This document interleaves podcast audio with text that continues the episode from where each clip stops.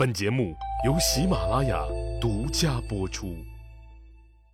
上一集里啊，我说到了子贡把田常带到了自己规划的谈话路线上，见田常这么容易上道，子贡就更有信心了，说：“就算田大人您打败了鲁国，朝廷上下也不会把您的功劳记在心里，到时候该怎么对付您还是怎么对付您，因为齐国强大，鲁国弱小。”打败鲁国是理所当然的事儿，不算什么了不起的事儿。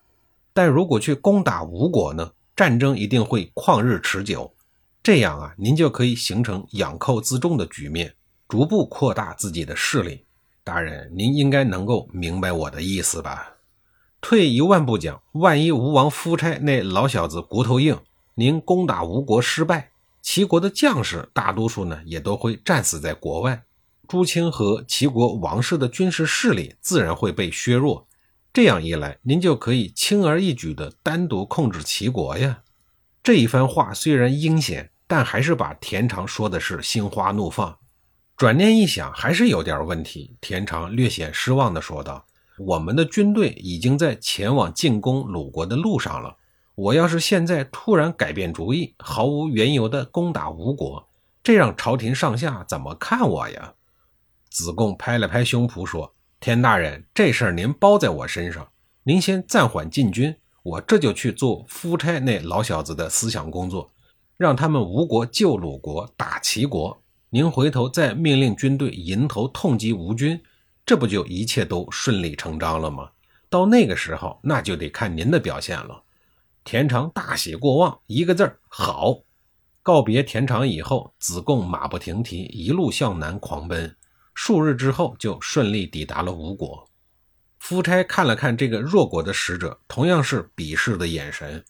或许他还没有从西施的温柔乡里缓过劲儿来，只想尽快把他给打发走。看人下菜碟的子贡多精啊！对夫差可不能玩铺垫那一招，上来第一句就说：“我给大王带来了一个称霸中原、成为方伯的机会，您想不想要？”开门见山，单刀直入啊！早就想在中原舞台上比划比划的夫差，顿时像被电打了一样，眼前一亮，问：“怎么讲？”子贡回复说：“现如今齐国以万乘之大国要去攻打鲁国这样的弱小之国，其真实用意不是在于鲁国，而是为了和吴国争强啊！您现在去救援鲁国，可以让您获得拯救弱小的美名。”讨伐齐国获胜后，您不但占据了道德高地，还能收获更巨大的利益。什么利益呀？夫差瞪着满是血丝的眼睛，连忙问道：“很明显呀，他也上路了。”子贡说：“您救了鲁国以后，泗水一带像鲁国这样的弱小国家，肯定会因此而感激并臣服于吴国；而攻打残暴的齐国、没落的晋国老大，也会因为恐惧而屈服。”您出兵救鲁国以后，名义上是保存了即将亡国的鲁国，实际上是使齐国受到严重的削弱。所以救援鲁国，就如同当年齐桓公救援燕国、邢国是一个道理，既能显示您的威严，也能彰显吴国的正义。到那个时候，吴国想要称霸中原，可就简单多了。您说是不是这个道理呀？夫差使劲地点了点头，说：“嗯，没错，是这个道理。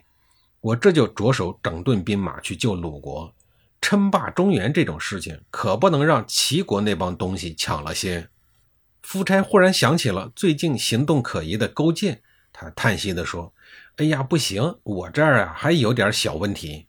越国被我打残废了以后，我把越王勾践抓到了吴国，像奴隶一样侮辱他，驱使他。”我虽然将他释放回国了，但是我听说勾践现在正卧薪尝胆呢，打算积聚力量报复我呢。你等我先灭了越国以后，再去救鲁国，要不然的话，勾践在背后捅黑刀，我也难受，不是？见事儿要黄，子贡赶紧思考对策，很快他就有了主意。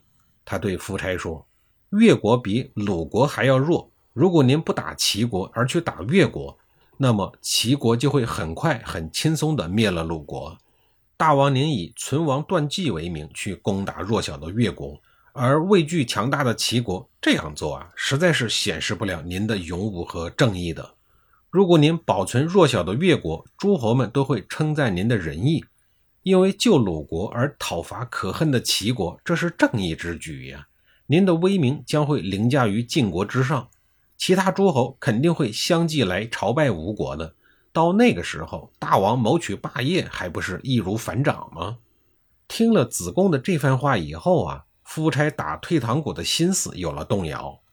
子贡知道夫差的忧虑所在，于是针对性的说道：“如果大王担心越国乘虚而入，我请求您允许我见越王，让越国出兵跟随吴国对齐国作战。这样一来，既可以使越国空虚，您还可以打着联合诸侯的名义讨伐齐国，岂不更有胜算？”夫差同意了，还是一个字儿好。告别了夫差以后，子贡马不停蹄。一路向更南的南方狂奔，数日之后顺利抵达了越国的边境。低调的越王勾践知道子贡要来以后，命令人清扫道路，还亲自到郊外去迎接他，又亲自给子贡驾车。这一路上，俩人就聊上了。越王勾践驾驶着马车，笑着说：“先生，您真是折杀我勾践了。先生的大名，中原谁人不知，谁人不晓啊？”现如今屈尊到我越国这种偏远的残破国家，这真是我勾践和越国的荣幸啊！子贡呵呵一笑说：“大王这种客套话，咱们就少说吧。如果大王实在，我倒是想尝一尝越国的几样美食。颜回师兄可曾经在我面前赞不绝口啊！”勾践哈哈一笑说：“想不到我这破烂不堪的越国，竟然还有子贡先生能看得中的东西。”先生，你尽管说，只要我勾践有，定当竭尽奉上。子贡摸了摸肚子，说：“一个叫螃蟹，一个叫鲈鱼，一个叫鲍鱼。”勾践听了以后，爽朗大笑，说：“今天我就让先生饱尝这些我越国平常人家也吃得上的美食，保证让先生再无遗憾。”子贡点了点头，无拘无束地坐在了车上，忘情地欣赏着南国风光，一副没见过世面的样子。客套话也说了，吃饭的事儿也安排了，是不是该谈正事儿了呢？